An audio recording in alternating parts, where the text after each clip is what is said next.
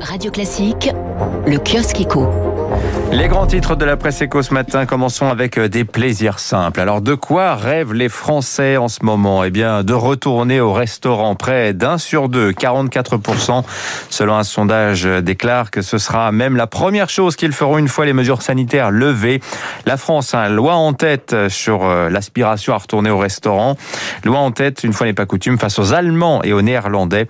en tout cas, quand il s'agit donc d'art de la table. Il est justement question de nourriture ce matin dans les journaux. Le Figaro Saumon met à la une le retour de la guerre des prix entre industriels et enseignes de la grande distribution. À deux semaines de la fin des négociations annuelles, le 1er mars, les désaccords sont encore légion. Comme d'habitude, les enseignes défendent les prix bas quand les industriels veulent, eux, une compensation pour la hausse du cours des matières premières.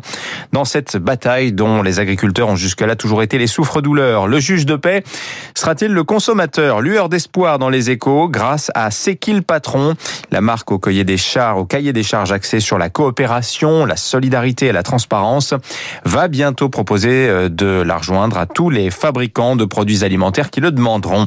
À la une des échos ce matin, le visage de Vincent Bolloré lors des grandes manœuvres pour le patron de Vivendi.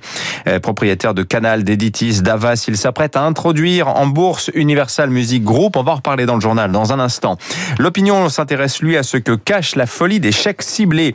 Chèques psy pour les étudiants, chèques alimentaires bio pour euh, les ménages modestes, sans parler du chèque carburant proposé par LR, du chèque rebond local promu par le PS, de l'éco-chèque recommandé par le MEDEF, le chèque vert de Terra Nova, le chèque consommation de l'Institut Montaigne, etc., etc.